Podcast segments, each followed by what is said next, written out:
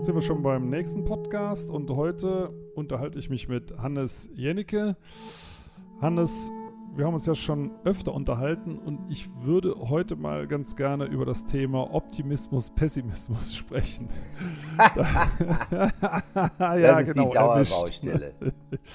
Weil ähm, du äh, machst ja ganz, ganz viel, also neben deiner Schauspielerei, äh, ganz, ganz viel äh, tolle Filme äh, in Sachen Umwelt. Du engagierst dich äh, wahnsinnig. Ich habe jetzt deinen letzten Film, der ist, glaube ich, ja, ist auf jeden Fall vor einer Zeit gelaufen, im Einsatz für den Lachs.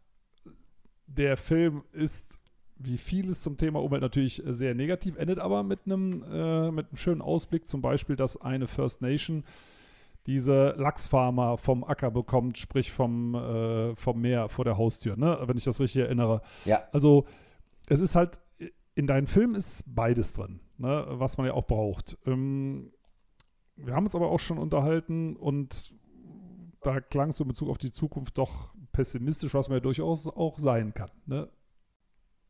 Also ich glaube, der Grund, warum ich mich so engagiere, ist natürlich, dass ich tatsächlich nicht besonders optimistisch bin, was die Zukunft unseres Planeten, der Natur, unserer Umwelt betrifft. Aber ich habe natürlich den felsenfesten Glauben, dass tatsächlich noch was zu retten ist. Also ich bin natürlich ähm, Zweckoptimist, sonst wäre ich ja ständig depressiv. Also das ist so eine merkwürdige Mischung. Ich glaube tatsächlich, dass die 1,5 Grad verfehlt werden. Ich glaube, dass das Artensterben nicht mehr zu stoppen ist. Aber ich glaube trotzdem, dass auch am Beispiel rein sichtbar gewisse Habitats und ähm, Gebiete tatsächlich noch zu retten sind. Hausnummer Okavango-Delta. Ich meine, ich bin am Rhein groß geworden. Ich durfte als Kind nicht mal meinen Finger oder meinen Fuß reinstecken, weil es so eine Chemiekloake war. Jetzt kannst du im Rhein wieder baden. Es gibt ja so ein paar Erfolgsgeschichten im Umweltschutz, wo man denkt, hm, geht doch. Also insofern, ich bin immer hin und her gerissen zwischen die Welt geht unter und man kann sie sehr wohl noch retten. Ja, ich meine, gut, ich, das ist ja auch gut, das ist ja letztendlich der Stand der Dinge. Ähm, ich selber bin ja auch eher alarmistisch unterwegs gewesen früher, wobei ich sage, das braucht man. Ne? Was heißt alarmistisch? Es ist, ist, einfach Status quo. Das sind ja Fakten, äh, die einen aber entsetzen und das hält man halt auf Dauer nicht aus. Und deswegen, da habe ich aber lange gebraucht. Ich würde mal sagen, na, so 25 Jahre oder so, äh, bis ich verstanden habe, äh, wir brauchen eine gewisse Portion Optimismus, sonst, äh, sonst äh, packt man die Sachen nicht an. Sonst würde man einfach sagen, Mensch, da lass es doch gerade sein und wir hauen jetzt noch die letzten äh, Reserven raus und verbraten das und haben wenigstens für unsere Generation noch ein schönes Leben. Ähm, aber da habe ich, wie gesagt, lange dafür gebraucht, um das entsprechend umzuswitchen und seitdem geht es mir viel besser. Ja, ich, ich glaube, das ist auch ein ja. Überlebensding. Ja. Ich glaube, sonst bist du ja. tatsächlich immer hart am Burnout, hart an der Depression. Ähm, man muss, das ist auch ein Balanceakt, man muss auch Spaß am Leben haben. Auch wenn du siehst, wie Tiere aussterben, wie die Polkappen wegschmelzen, die Meeresspiegel steigen, immer mehr Überflutungen passieren, Dürren und ähnliches. Man muss trotzdem, hat man auch die verdammte Pflicht und Schuldigkeit, gelegentlich Spaß zu haben und diesen Spaß mit anderen Menschen zu teilen. Also nur kämpfen, nur alarmistisch unterwegs sein, ich glaube, da verschleißt man sich, aber verbrennt man sich auch. Ja, ich weiß nicht, wie du das mit Umweltmeldungen machst. Ich bin so ein Verteiler der Umweltverbände und da kommen wirklich fast jeden Tag irgendein Mist. Also wieder frisch abgeholzte Wälder in Rumänien, wieder irgendwo auf Borneo was kaputt gemacht, äh, wieder gegen irgendein Abkommen verstoßen auf Sumatra. Also wenn es mir zu viel wird, und das ist manchmal so, dann klicke ich das auch weg. Das kommt mir dann zwar irgendwo auch äh, so ein bisschen hart vor, wo ich sage, Mensch, das kannst du eigentlich nicht machen, aber ich kann nur eine gewisse Portion vertragen. Mache ich genauso. Also ich, ich habe auch so ein, zwei Mal im Jahr gucke ich auch keine Nachrichten mehr, lese kein, nichts mehr von der Deutschen Umwelthilfe, nichts mehr vom WWF, Greenpeace, äh, NRDC. Ich meine, ich bin, glaube ich, auf dem Verteiler von etwa 150 verschiedenen Umweltorganisationen. Manchmal mache ich das einfach aus. Andererseits, wenn wir natürlich wie du auf Talkshows herumsitzen, mit Pressevertretern reden, Medienvertretern, müssen wir informiert sein. Also bei mir ist es so ein Hin und Her. Ich muss mich ab und zu schlau machen, sonst rede ich Unsinn so wie Herr Scheuer und Frau Klöckner, das möchte ich ungern. Äh, ab und zu mache ich es einfach aus, um einfach mich ja. auch zu erholen von den ganzen Negativschlagzeilen. Und mein letzt, also mein ultimativer Trost ist eigentlich immer, die Erde wird sich weiter drehen, auch ohne uns. Mhm. Und genau. ähm, die wird sich auch irgendwie erholen. Also ich habe mal in Tschernobyl gedreht, da wo 86 dieser Reaktor in die Luft geflogen ist. Mhm. Und die Art und Weise, wie sich die Natur diese Stadt, diese Reaktorstadt Pripyat wiedergeholt hat, ist absolut atemberaubend. Insofern, ich glaube, wir sind einfach eine vorübergehende Plage für diesen Planeten. Er wird sich irgendwann unserer entledigen und sich munter weiterdrehen und dann wird sich ganz viel ganz toll erholen. Und wer immer dann Zeuge ist für diese Erholung, kann ich nur beglückwünschen und beneiden. Ja, also so ähnlich sehe ich das auch, wobei ich glaube, das Ende der Menschheit, das äh, kann und wird wahrscheinlich auch noch ein paar tausend Jahre dauern, aber diese Zivilisation kann halt nicht so weitergehen. Und mich, mich treibt auch immer eine andere Sache um, weil viel ist es ja relativ. Wenn man zum Beispiel an die, ich glaube, es ist das nördliche Breit- oder Spitzmaulnashorn, naja, wie auch immer, also eins von, du kennst es vielleicht besser, keine Ahnung, äh, wo es nur noch zwei gibt, wo das Männchen jetzt umgefallen ist. Ne? Ja, das war 2018 ist der gestorben, der hieß Suda. Ja, Ne, so, und die letzten zwei, für, also für die ist es doch eigentlich egal, also wenn die jetzt sterben, ob die Art ausstirbt oder nur sie sterben, für die beiden ist die Welt zu Ende. Ne? Äh, das, das Aussterben, man hat ja immer mit den Tieren Mitleid, eigentlich müssen wir uns selber mitleiden, weil für uns ist das schlimm. Ne? Äh, weil die, die, die zwei letzten, die sterben, gut, die sind vielleicht ein bisschen einsam, ähm, das ist auch schade, aber dieses, dieses Aussterben an sich ist ja kein Akt, den die Tiere mitbekommen. Ne? Den bekommen ja wir mit. Ne? Und also für uns ist das eine Katastrophe, aber das begreifen manche Leute nicht, die, die unbedingt die Tiere retten wollen, aber letztendlich müssen wir uns retten, oder? Absolut richtig. Also Sudan, ich habe den noch gedreht, etwa acht, neun Monate vor seinem Tod. Der hat ja eine Tochter und eine Enkelin, beide nicht fruchtbar. Bisschen ähm, faul auch der Kerl, oder, oder lag es an der Tochter und an der Enkelin? Also die haben natürlich alles gespeichert. Diese sogenannte Frozen Zoo mhm. in San Diego, die haben ihm sein Sperma abgezapft, die haben die Ei mhm. Eizellen und alles der Weibchen abgezapft. Die werden dieses Tier Jurassic Park mäßig die Art erhalten, indem mhm. sie nämlich das nördliche Spitzmaulnashorn, was sie in einem Reagenzglas in vitro reproduzieren, von einem südlichen Breitmaulnashorn austragen lassen. Also das ist längst mhm. ausgemacht. Dieser Zoo wird davon leben, Tiere zu haben, die es auf der Welt nicht mehr gibt. Das ist ein großartiges amerikanisches Geschäftsmodell. Es ist ein bisschen sentimental. Es ist ein bisschen Science Fiction. Wir, muss, wir müssen uns von Tierarten verabschieden, aber natürlich eigentlich ist es nur traurig für uns. Dieser Sudan hatte keine Ahnung, dass er der letzte Bulle ist seiner Art. Hm. Wir standen daneben. Ich genau. habe gesagt, das hier ist der letzte seiner Art. Das war dem Sudan völlig egal. Der hat vor sich hingegrast. Und irgendwann ist er aus Altersschwäche halt tot umgefallen. Also insofern, die Tiere kriegen das ja nicht mit. Ja, genau. Ne? Also das ist es eigentlich die Tragödie. Und äh, dazu kommt, dass, glaube ich, bei uns, das ist halt eine, eine große sympathische Art, wenn jetzt irgendeine so Pilzart ausstirbt oder irgendeine Flechte oder irgendwie sowas, ne, das muss man ehrlich sagen, das juckt eigentlich keinen. Ne? Die, sind, die haben keine Knopfaugen, die, deswegen würde auch, das würde ja für, oder für eine Hornmilbe würde ja kein Mensch einen Nationalpark einrichten, wenn man sagt Milben, also das, da denkt man direkt an Hausstaub, Milben und würde sagen, das ist sowieso was Ekliges, kann weg. Ne? Und in Wirklichkeit haben die ja genauso eine Daseinsberechtigung. Also das sind einfach Stellvertreterarten. Ne? Naja, ich, wo es mich echt überrascht, dass Leute so empfindlich neuerdings reagieren, ist beim Insektensterben. Weil keiner von uns mag Insekten. Die meisten Leute haben Angst vor Spinnen, vor allem Frauen. Wir hassen Mücken, wir machen sie tot, wir mögen Motten nicht, weil sie unsere Klamotten, unsere Lebensmittel fressen. Mhm. Plötzlich gibt es eine Riesendiskussion, wie wir unsere Insekten retten, weil die Menschen langsam verstehen, dass jedes Tier, jedes Lebewesen eine biologische Funktion hat. Wenn wir keine Insekten mehr haben, haben wir keine Vögel mehr.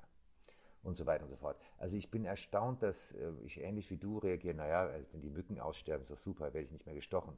Wenn die Wespen wechseln, habe ich keine Allergie mehr. Ist toll. Irrtum. Ja. Wir kapieren, glaube ich, langsam, dass es ein relativ komplexer, sehr logischer Zusammenhang ist, den wir da stören, wenn wir eine einzige Art auch nur vernichten. Insofern wundert mich gerade, dass wir in Deutschland jetzt doch zum ersten Mal über Wildblumenwiesen reden. Ich meine, du predigst das ja schon seit Jahren, aber dass Leute auch darauf reagieren. Weil bei Haien war es ja auch bis vor etwa 10, 15 mhm. Jahren so, dass Leute froh waren, wenn es hieß, der stirbt aus. Weil dann ist dieser Killer, ja. diese Killermaschine endlich weg. Mittlerweile gibt es eine irre aktive Haischutzszene, die wirklich mhm. versucht, die letzten Haie zu retten, weil ich glaube, die Menschen auch aufgrund, entschuldige, dank Menschen wie dir und Dirk Steffens und Attenborough und der BBC kapieren wir langsam, dass alles, was es in der Natur gibt, schützenswert ist. Das haben wir auch Leuten wie dir zu verdanken. Na, und Leuten wie dir. Und das äh, habe ich mich sowieso schon gefragt. Du hast ja schon einige Sendungen zu ähm, Tierarten gemacht wo es wirklich schlecht steht. Also das letzte war, wie gesagt, der Lachs, was mich sehr beeindruckt hat, weil, weil das wirklich eine ganz furchtbare Industrie ist, die da den Planeten überzieht äh, und leider immer noch neue Ecken für sich entdeckt. Aber äh, ja, und das, das war meine Frage, die sich mir aufgedrängt hat. Äh, wann gibt es äh, eine Sendung zum Wald von dir? Also noch bewege ich mich auf tierischem Terrain. Ja. Wir machen jetzt einen Film, der ist im Einsatz für den Wolf. Seit Februar, wie du weißt, darf der Wolf wieder geschossen werden. Du bist einer unserer Protagonisten. Ich möchte ja. mal in einfach in Frage stellen, ob solche Gesetze Sinn machen, ob wir tatsächlich keinen Platz mehr haben für den Wolf, ob wir Tiere wie Bruno oder Roddy abschießen müssen, ob das nicht eine völlige Hysterie ist, ob da nicht auch eine ganz mhm. üble Lobby dahinter steckt. Ich vermute mal, dass die Jäger und die Agrarlobbyisten da kräftig mitmischen bei solchen Gesetzen zum Thema Abschuss. Der Film danach wird heißen Im Einsatz für die Sau. Ich möchte sehr gern was machen über Nutztiere. Und zwar nicht ja. nur wegen dem Tönnies-Skandal und Wiesenhof und Corona, sondern einfach mal grundsätzlich, was veranstalten wir mit Massentierhaltung? Das habe ich beim Lachs zum ersten Mal aufgegriffen, das Thema. Ich würde mhm. jetzt gerne mal auch über das deutsche Kotelett und das Schnitzel und den, den Aufschnitt und die Wurst erzählen. Was wir uns und der Umwelt antun, indem wir Tiere massenhaft züchten und essen. Ich würde total gern was machen über den Baum. Ich habe Bäume schon vorgeschlagen bei meiner mhm. Redaktion. Da haben die erstmal gezuckt, weil die sehen uns ja so ein bisschen als Marke. Du bist halt eine Marke beim SWR, Dirk Steffens ja, ja. ist die Terra X-Marke, ich bin so ein bisschen mhm. der Schreihals zum Thema Artensterben. Ähm, ich werde an diesem, werde da weiter sägen und bohren an dieser Baustelle. Ich würde irrsinnig gerne was machen zum Thema Waldverlust, Waldvernichtung, Waldsterben, weil das ist auch ein Thema, was noch nicht wirklich angekommen ist. Wir kriegen gar nicht mit, wie in Polen gerodet wird, in Russland, in Rumänien, in, im Amazonas, in Indonesien, in Malaysia. Es wird ja gerodet, als hätten wir drei, vier neue Urwälder im Gepäck unserer Rucksäcke.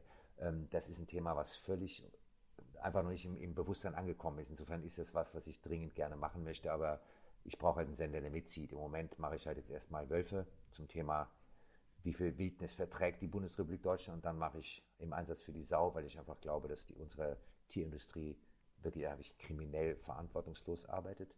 Und dann würde ich gerne die Bäume wieder angehen. Also du irgendwann kriegst es durch. Das ist ja immer der Lachs hat auch Jahre gedauert, bis ihn durchgekriegt haben. Da siehst du, also Bäume haben ja auch Man Zeit. Man muss da mit Geduld und Spucke alt. vorgehen und das hast, die hast genau. du ja Gott sei Dank auch. Äh, wobei beim Wolf haben wir ja einen, einen, schönen Schnittpunkt, ne, weil das, der, der ist ja ein Stellvertreter für Wildnis ne, und äh, für ganze Ökosysteme wo man einfach sagt, solange Wildnis woanders stattfindet, am Amazonas finden wir das alles toll und auch bedauernswert, wenn da eingegriffen wird und sobald das bei uns stattfindet, dann kommt wirklich eine knallharte Lobby und da muss man sagen, da geht es ja oft noch nicht mal ums Geschäft. Ich habe das, ich weiß gar nicht mehr, irgendeine FDP-Abgeordnete hat jetzt die Tage was gepostet, auch zum Thema Wolf, also dass da endlich mal äh, was geschossen werden muss, sonst könnte man ja nicht mehr sicher durch den Wald gehen, ne? wo man wirklich sagt, also wenn Politiker ich weiß, ich weiß gar nicht, ob das von Kannst du mir das bitte Land schicken? Das brauche ich dringend für meinen Film, dieses Statement. Ja, ja genau. Also das äh, suche ich jetzt, suche ich anschließend mal direkt raus. Ähm, wo ich wirklich sage, wenn Politiker so undifferenzierten Mist von sich geben, das ist man ja gewöhnt von verschiedenen Politikern, aber in Deutschland eben doch, doch, noch, doch noch nicht ganz so oft, sagen wir es mal so. Also undifferenzierten Mist schon, aber, aber so offensichtlichen Mist äh, und wo man, wo man auch Hass schürt gegen Tiere, da muss ich sagen, ich dachte, wir wären echt ein bisschen weiter. Ne? Und das ist ja letztendlich ähm, auch wie das mit dem Thema Schweine. Übrigens, selbst bei den Hausschweinen gibt es einen direkten Bezug zu Wildtieren. Äh, es werden deswegen massenhaft so viele Wildschweine abgeschossen wegen der afrikanischen Schweinepest. Äh, vorher war es die europäische Schweinepest, man hat ja immer irgendeine Begründung. Und der Punkt ist, die befällt überwiegend Frischlinge und hat dort eine relativ hohe Todesrate. Also für die erwachsenen Tiere, für die Population insgesamt sind diese Krankheiten gar nicht so schlimm aber für Frischlinge. Und in den Massenhaltungsstellen stehen ja nur Frischlinge. Die kommen ja nach ein paar Monaten weg.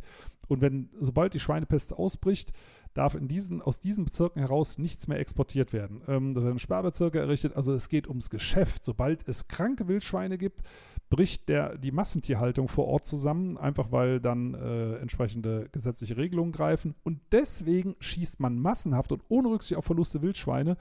Also alle anderen Tiere dürfen nachts nicht geschossen werden, Wildschweine schon. Das führt übrigens dazu, dass ab und zu auch mal ein Pony erlegt wird, weil man da ja nur, also haben wir gerade letztes Jahr hier in der Eifel gehabt, weil man ja nur einen schwarzen Schemen sieht, ne? Und im Zweifelsfall knallt man drauf, ne? Und dann buff, oh Mist, war ein Island-Pony. Oh Mann, meine Lieblings, meine Freunde von der Jagd. Ich finde es auch interessant, ja, dass ausgerechnet Herr Tönjes, der größte Schlachter Deutschlands, ist ja Großwildjäger. Christian Lindner, FDP, mhm. ist Jäger. Äh, Herr Amthor, gerade aufgeflogen als einer der korruptesten Nachwuchspolitiker der Bundesrepublik, CDU-Mann, ist Jäger. Das ist eine interessante Klientel, die da zur Waffe greift, muss ich wirklich sagen. Und es ist gefährlich, ne? wenn, wenn äh, Leute zur Waffe greifen, die ähm, ein sehr verschrobenes, sagen wir mal, Weltbild haben. Das ist ja auch, na, wenn, man das, wenn man das mal kurz äh, abrollt, also Jagd und Wald hängen halt ganz stark zusammen und nicht unbedingt jetzt wegen Wildbestandsregulierung, äh, das ist ein, ein eigenes Riesenthema, aber dieser, diese ganze Aura, äh, diese, dieses Blut, Schweiß, Tränen, äh, das Ganze auf einem hohen finanziellen Niveau, da muss ich ja sagen, früher ist man Tennisspiel gegangen. Seit es Tennisschläger bei Aldi gibt, ist es doof. Also hat man gesagt, okay, ja, ne, ist ja so. Also da kann ja jeder. Kannst ja du auch und ich, das geht ja nicht. Also hat man Golfen genommen, ne, als elitären Sport. Macht ja, also ich glaube, es hat auch schon mal Golfschläger bei Aldi gegeben. Äh, und bei anderen Discountern ist auch nicht mehr, kann auch Hinz und Kunz und Jagd. Also da muss man schon so grob 50.000 Euro Taschengeld mitbringen pro Jahr. Dann ist man so ne, mit einer eigenen kleinen Jagd und kann auch mal Treibjachten veranstalten und so und lädt sich dann gegenseitig ein. Und aus dem Grund unterhalten ja auch große Firmen Jagden. Weil unter solch, solchen Bedingungen, ne, wenn man da was geschossen hat oder hat mal kräftig in den Eingeweiden zusammengewühlt, das schweißt zusammen und dann machen sich auch Geschäfte leichter. Das, ich will das alles gar nicht hören, ey. Kannst du mir mal sagen, welche Firmen Jagden besitzen in Deutschland? Muss ich auch nochmal recherchieren. Ich kann, könnte jetzt ein paar Jahr, äh, Namen nennen, die das hatten. Das muss ich aber dann doch nochmal ja. nachschauen. Ähm, sicherheitshalber, bevor wir das jetzt hier so ungeschützt rausgeben und dann direkt eine. eine Na, wir recherchieren riskieren. das auch noch. Also Eva du ja kennengelernt, meine Rechercheurin, Regisseurin, ja, ja. die recherchiert gerade mal so die ganzen Jagdnamen und wer sich genau. da so. Aber ich frage mich, weil Polo, es gäbe doch noch Polo. Man kann auch, auch kleine Polo-Pferde quälen beim Polo spielen. Muss es dann wirklich gleich der Abschuss sein? Ich meine, Polo ist schlimm genug, aber muss es gleich das Töten von Tieren sein? Das verstehe ich nicht. Naja, so äh, töten, also das ist ja, vielleicht ist es, also das Töten ist das eine. Das zweite ist, wenn man äh, eine Jagd hat, dann hat man halt den Wald quasi gepachtet. Also eigentlich nur die Jagd, aber gefühlt auch den Wald, gefühlt manchmal auch die Bevölkerung. Ne? Das ähm, lernen ja auch Spaziergänger kennen, wenn sie ihren Hund da an der, an der Leine oder auch nicht laufen haben oder auch mal zur Dämmerungsstunde unterwegs sind, was man alles darf. Je nach Bundesland ist das dann geregelt. Dann werden die halt angepfiffen von meistens Männern mit Waffen. Und äh, das ist halt Macht. Ne? Also wer darf schon mit dem Geländewagen in den Wald fahren? Der, wer darf schon eine Knarre dabei haben? Äh, und dann unter Umständen auch noch Tiere töten, äh, auch Hunde, Katzen, es werden ja sehr viele Haustiere geschossen jedes Jahr. Also das sind so Dinge, und das Ganze findet halt im Wald statt. Deswegen, also unser Wald ist ja in weiten Teilen kein richtiges Ökosystem mehr. Also auf der einen Seite Plantagen, Harvester, fremde Baumarten, äh, kaum noch Totholz, diese ganzen Geschichten und dann eben noch dazu Menschen, die es nicht mögen, wenn andere Menschen in den Wald gehen. Und die, die verbreiten übrigens auch Mythen.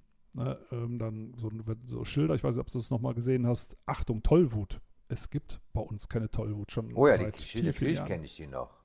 Ja, aber, aber die hängen teilweise jetzt noch, ne, wo man sagt, ja, dann haben die Leute Angst. Oh, Tollwut. Oder jetzt neuerdings, Achtung, so sinngemäß, sie bewegen sich jetzt in das Revier eines Wolfsrudels, passen sie auf ihre Kinder auf. Da hat mir die Ellie Radinger, die ähm, Autorin und Wolfsexpertin, mal ein Bild gezeigt, hat mal hier einen Witzbold drunter gehängt und dieses Schild, also wo, wo drauf stand, ah, passen Sie auf Ihre Kinder auf, besonders die auf die mit den roten Kappen. ja, ich warte ehrlich gesagt darauf, dass du, Peter Wohleben, eine NGO gründest, wo wir Tieren das Schießen beibringen, die Tiere bewaffnen, sodass die auf die Jäger zurückschießen können. Wenn du das gründest, ich werde dein größter Spender. Na gut, ich glaube, dann würden wir uns, äh, also auf das Niveau werden sich übrigens Tiere nicht begeben, würde ich sagen. Aber es wäre für das, gewisse Arten die einzige Chance zu überleben, indem sie auf diese Jagd, äh, die Herrschaften und Damen der Jagd zurückschießen. Die sind ja, ich finde es halt auch so hinterhältig und so feige, weißt du? ja, ja ich habe das gerade auf Pellworm erlebt. zu schießen in Afrika. Also ja. Ein grasendes Reh ist ja leicht, ist ja ungefähr genauso schwer wie ein Garagentor zu erschießen. Da muss ich wirklich nicht viel für können. Und diese Angabe, ja, das ist also der Jagdschein ist so kompliziert. Das ist ja wie ein Biologiestudium und diese mhm. ganze verlogene Scheiße, wenn ich es mal deutlich sagen darf. Entschuldige, ich bin Segler, ich weiß, dass gewisse Segelscheine sind echt Arbeit. Wer noch klassisch navigieren möchte, muss wirklich mhm. was im Kasten haben. Aber dieser Jagdschein, das ist, das, dieses so tun, als wäre man Naturliebhaber, Tierschützer und wegen uns werden doch die Arten überhaupt erst erhalten. Diese ganze WWF-Lüge, das bringt mich echt auf die Palme. Ich kann es nicht anders sagen.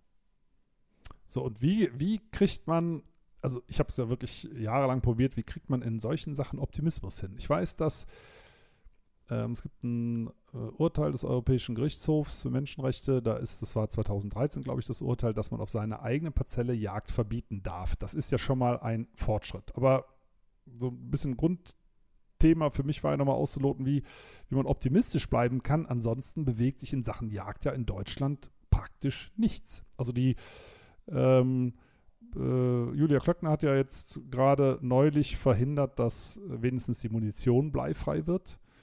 Ähm, ich meine, die Tiere sterben deswegen trotzdem, aber zumindest die Überreste werden, äh, da können sich andere Tiere nicht dran vergiften. Aber Richtig. ansonsten ist das wie ein Fels in der Brandung. Und das ist übrigens Forstwirtschaft ganz genauso. Das geht ja Hand in Hand. Äh, also, dass, dass Wälder sich nicht verändern, beziehungsweise nur zum Negativen. Also offiziell will ja jeder, es sind ja, du kannst ja reden, mit wem du willst, alle wollen Ökologie und selbstverständlich machen wir auch alles und draußen fahren die Maschinen und es werden Nadelbäume gepflanzt und es geht in einer Tour weiter. Da ist es manchmal wirklich schwer, seinen Optimismus ähm, zu behalten. Ja, vielleicht äh, muss man das auch, muss, muss es ein größeres Stigma kriegen, auf wehrlose Tiere zu schießen. Es muss wirklich einfach als unanständig, als grausam, als brutal, als sadistisch äh, wahrgenommen werden. Vielleicht haben wir da einfach noch nicht äh, genug Gegenlobbyarbeit geleistet, Peter. Dass einfach mal diese ganze Jagd, jenseits, ich meine, wir reden ja immer über zwei verschiedene Jäger. Es gibt ja Förster mhm. und Leute, die wirklich aus beruflichen Gründen jagen, weil gejagt werden muss. Und es ist eine Tatsache, das weißt du besser als ich, dass gewisse Abschüsse sind ja notwendig. Aber dieser Sport, dieses Hobby, dass immer mehr Frauen zum Beispiel einen Jagdschein machen. Da fehlt einfach ein Stigma, dass Leute sagen, wie bitte? Sie jagen? Sag mal, sagen Sie mal, geht's noch? Das ist ja entschuldige wie Pädophilie. Es muss ein Stigma kriegen wie Pädophilie. Dann würden, glaube ich, die Leute tatsächlich aufhören zu jagen. Ja, ähm, also ich würde sogar noch weitergehen. Ich bin mir gar nicht mehr sicher, ob Jagd notwendig ist. Ähm, weil auch die Förster, die jagen, ich habe ja selber einen Jagdschein, jage aber nicht äh, oder nicht mehr. Früher habe ich das gemacht, weil ich auch gesagt habe, ja, es muss, es ist doch so viel da, es muss mehr geschossen werden, aber die, die Wildbestände werden nicht weniger. Und natürlich gehen auch viele Förster gerne zur Jagd. Und wenn es nichts kostet, wenn man das im Dienst macht, umso besser. Und wenn die Begründung ist, wir helfen den nachwachsenden Bäumen, noch besser.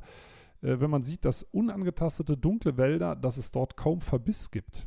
wenn die groß genug sind, dann muss man sagen, hm, vielleicht hängt dieser große Verbiss auch mit dem vielen Licht zusammen, was man schafft diese Kräuter, die dann alle aufkommen, das pusht die Wildbestände nach oben, die dann wieder zusammengeschossen werden, professionell. Also das hängt schon auch mit der Forstwirtschaft zusammen, wo man sagt, das ist ja, wenn überhaupt, höchstens ein ökonomischer Schaden, der wird uns aber verkauft als ökologischer Schaden. Und genau deswegen, also weil die ganzen Rehe und Hirsche angeblich alle, alle Laubbäume auffressen, was sie gar nicht tun, aber weil es ein ökologischer Schaden ist, deswegen sind die ganzen Umweltverbände auch auf der Linie, möglichst viele Tiere schießen. Und ich habe das schon oft diskutiert mit Vertretern von Umweltverbänden, dass man sagt, Mensch, ihr müsstet doch eigentlich gegen die Jagd sein, ne? gegen das Schießen großer Landsäugetiere oder zumindest mal ein öffentliches Nachdenken darüber, ob es wirklich stimmt, dass das in dem Rahmen notwendig ist. Aber das findet nicht statt. Also aktuell wird, wird argumentiert, äh, dass noch viel mehr geschossen werden, weil ja gerade die äh, werden müssen, weil die Plantagen sterben. Wenn man sagt, nee, aber wenn man da genau hinguckt, da kommen so viele Laubbäume nach, macht mal langsam, lasst mal den gesamten Wald ein bisschen mehr in Ruhe, inklusive der bejagbaren Tiere. Ist denn die Jagdlobby, ein, diese Macht der Jagdlobby ein deutsches Problem? Ist es ein globales Problem? Also das würde ich sagen, in der Form ist ein deutsches Problem. Also dieses Jagen in Revieren gibt es ja in vielen Ländern nicht. Ne? Ähm, also entweder man kann auf dem eigenen Grund und Boden jagen, wie in Schweden, da reichen auch kleinste Parzellen, oder man kauft Lizenzen, wie in Kanada, USA oder in vielen anderen Ländern auch.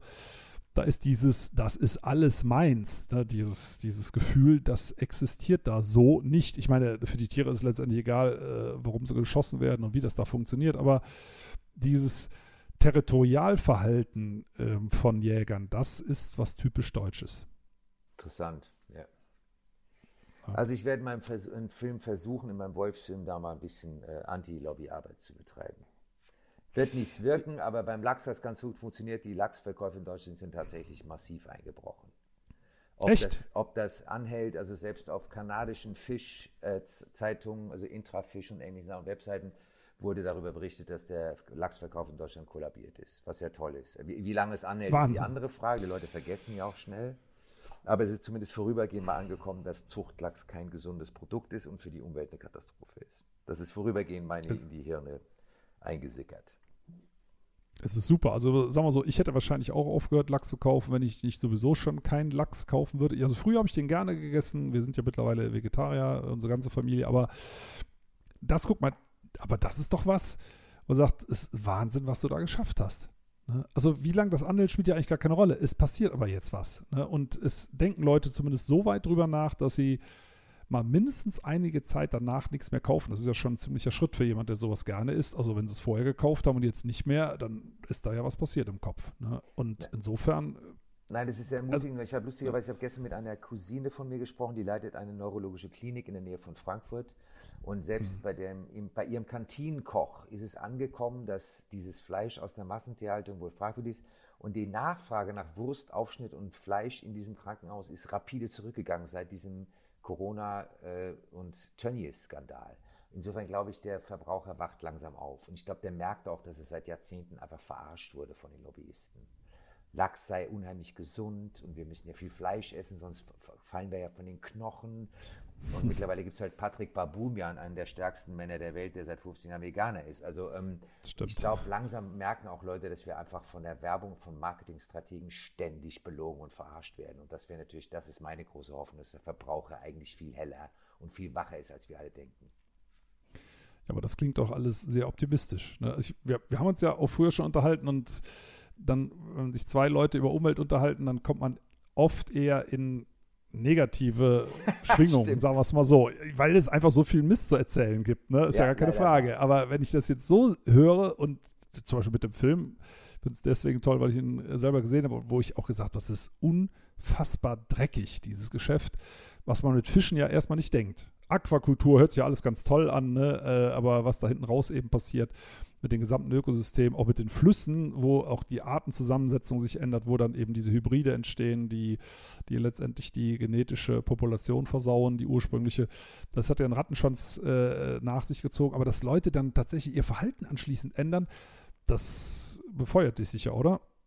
Äh, auf jeden Fall. Und gleichzeitig stelle ich mir, du siehst ja immer vor diesem herrlichen Waldfoto dahinter dir, trotzdem wäre selbst als jemand, der sich sehr interessiert und auch informiert, was kann eigentlich der Endverbraucher für den Wald tun? Außer mit ja. Jagdhunden da reinlaufen, die von alleine lassen. Ich bin ehrlich gesagt völlig über, also bei Insekten habe ich es mittlerweile verstanden, bei Singvögeln, die soll ich durchfüttern das ganze Jahr. Ich soll Wildblumen wieder wachsen lassen, Unkraut gedeihen lassen. Was mache, was kann ich als kleiner Otto-Normalverbraucher eigentlich für den Wald tun? Also als erstes könntest du mal ein, äh, hast, hast, du so einen Aufkleber, bitte keine Werbung, bitte keine Wochenzeitung. Falls ja. nicht, kannst du den gerne, schicken wir gerne zu, haben wir Nein, habe ich hier. auf allen Super, perfekt. Habe, das ja. sind schon mal ein paar Millionen Bäume weniger pro Jahr, die dafür gefällt werden müssen. Dann grundsätzlich Holz sparsam einsetzen. In Deutschland wird ungefähr, werden ungefähr 60 Millionen Kubikmeter verbrannt. Das entspricht dem gesamten Jahreseinschlag. Äh, also wir verbrauchen in Deutschland doppelt so viel ähm, Holz, aber alleine rund 60 Millionen Kubikmeter werden verheizt. Ne? Moment, sagt, wenn du ja, sagst verbrannt, ist es dann für den Kamin, für tatsächlich Heizsysteme? Wo wird das verheizt? Ja, überwiegend in, na, je nach Lesart 13, 14 Millionen Einzelfeuerungsanlagen. Das sind diese Öfen, die zu Hause stehen. Pelletheizung, aber mittlerweile auch Kraftwerke. Es soll ja umgestellt werden im großen Stil jetzt. Auch in Deutschland, das ist ja der Kohleausstieg in Deutschland, der wird den Wald treffen ne, weil äh, das da ganz klar auch auf Holz zielt, dass man anstatt Kohle eben Holz verfeuert. Holz muss irgendwo herkommen, bedeutet, es wird noch mehr abgehackt. Äh, also deswegen umgekehrt äh, wird aber ein Schuh draus, nur, also da ist meine Hoffnung auch drin, Waldbürgerinitiativen werden immer mehr, da kann man sich engagieren. Für den eigenen Wald vor der Haustür gibt es ganz, ganz viele Initiativen mittlerweile in Deutschland weniger Holz verbrauchen insgesamt und wenn Holz verbrauchen, dann für langlebige Produkte, für einen schönen Schreibtisch oder für, von mir aus auch für ein Haus.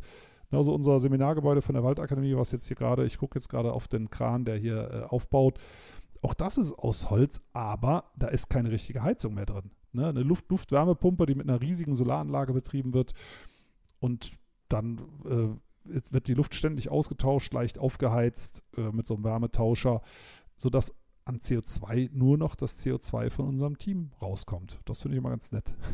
Toll, aber sag mal, kriegst du das subventioniert oder machst, finanzierst du das alles aus, aus eigener Leidenschaft und Tasche? Also das finanziere ich aus den Büchern. Ne? Das, ist, das sind quasi hausgewordene Bücher. Musst du sagen, zu irgendwas Toll. muss es ja gut sein. Ich war und bin ja Förster. Ich muss ja diese Einnahmen nicht haben. Aber wenn sie dann kommen, dann musst du sagen, okay, Was machen wir damit? Und das fließt hier alles in diesen Campus, den wir hier aufbauen. Also es macht halt Spaß und das ist auch Hoffnung. Ne? Bei uns kommen Leute und die freuen sich und die gehen dann raus und erzählen auch, was Bäume alles können und die gehen dann mit Bäumen auch wieder vorsichtiger um. Also das sind so da ziehe ich auch meine persönliche Kraft raus, wenn ich eben wieder lese, dass auf Borneo wieder ein paar tausend Quadratkilometer in Ölpalmenplantagen umgewandelt werden und habe dann aber die leuchtenden Augen von den Leuten hier, die sich für, für ihren Wald im Taunus oder im Allgäu oder in, vor Hamburgs Toren einsetzen. Dann sage ich, okay, da ist was zu machen. Wir müssen nur diesen Kipppunkt des Optimismus erreichen, wo das Ganze wie so eine grüne Welle im positiven Sinne wird, wo die Leute einfach sagen, das ist so toll, das macht so einen Spaß. Ab nach vorne in Richtung Natur. Toll, toll, was du da machst, Peter, echt. Bin dein größter Fan. und, und, und ich habe meine also Arbeit so, also von Jane Goodall über Peter Wohleben und Laurie Marke. Ich habe wirklich, glaube ich, die tollsten Umweltschützer des Planeten alle mittlerweile kennengelernt und das gibt mir echt so, um nochmal auf das Thema Optimismus, Pessimismus zurückzukommen, das macht mich echt optimistisch, weil diese Leute sind so großartig und so engagiert und zum Teil so witzig und auch gut gelaunt, obwohl sie wissen, dass es eigentlich eine, ein Kampf gegen mhm. Windmühlen mhm. ist. Das ist eigentlich das Schönste an unserem Job, dass wir so tolle Gleichgesinnte kennenlernen. Das macht ja, genau. echt den allergrößten das, Spaß. Das ist ein Privileg und das wird man ja auch oft gefragt, du sicher auch, ne? wie hältst du das überhaupt aus? Du kriegst ja auch richtig, richtig um die Ohren gehauen. Also muss ja sagen, du sagst deine Meinung ja echt unverblümt, was ich gut finde. Also man muss schon ein, äh, wirklich einen Hintern in der Hose haben äh, und das macht aber kaum jemand. Die meisten eiern drumherum. Du sagst ja Klartext, äh, wenn irgendwas Mist ist und ohne Rücksicht auf Verluste und du kriegst dich ja auch ordentlich Prügel dafür, oder? Nein, ich, ich muss, bin auch regelmäßig beim Anwalt. Also bei der Lachs-Doku sind sofort wieder, kamen sofort wieder die Briefe von den Anwälten der norwegischen Fischindustrie. Also da gibt es jedes Mal so Rambazamba. Zirkus Krone hat mich verklagt, Coca-Cola hat mich verklagt, Procter Gamble hat mich mit Frosch gemeinsam verklagt. Die klagen ständig. Die versuchen natürlich Leute wie mich mundtot zu machen. Aber mhm. ehrlich gesagt, ich habe halt eine große Klappe, weißt du ja. die, die musste so dreimal erschlagen tot. und getrennt von mir, bis die Ruhe geht. nee, Finde ich toll. Und das, das ist genau der Punkt. Wenn man sich darüber dann austauschen kann, und das, das ist das halt, wenn man äh, nette Menschen wie dich trifft, dann hält man das einfach besser aus. Ne? Weil, weil man eben nicht nur mit äh, irgendwelchen schlecht gelaunten Lobbyisten sich rumschlagen muss, sondern sich zwischendurch eben auch mit, mit äh, ganz lieben Menschen austauschen kann. Also yeah. In dem Sinne möchte ich mich ganz herzlich für das Gespräch bedanken, Hannes. Das also mir hat das wieder mal Push gegeben. Sein, ja, Bleib und, mir gesund, äh, du bist ganz wichtig. Grüß deine Familie. Ganz viel Erfolg für die Waldakademie. Du machst da echt missionarische Arbeit. Ich finde das großartig. Echt Hut ab. Ganz toll. Und ich wünsche dir ganz, ganz viel Erfolg, vor allem auch jetzt erstmal für deinen nächsten Film über Wölfe, weil die haben es echt verdient. Die geraten gerade wieder im wahrsten Sinne des Wortes in die Schusslinie. Von daher finde ich das ganz, ganz toll. Da wird es auch wieder einen Shitstorm geben von Landwirten und Jägern und die können beide richtig böse beißen, äh, wie du ja schon mehrfach erfahren hast. Also Finde ich ganz, ganz toll. Hut ab. Also vielen, vielen Dank nochmal und alles Gute für die weitere Zukunft und wir sehen uns. Hoffentlich bald. Danke, Peter. War ein Vergnügen. Mach's gut, Hannes. Bis bald. Tschüss. Tschüss.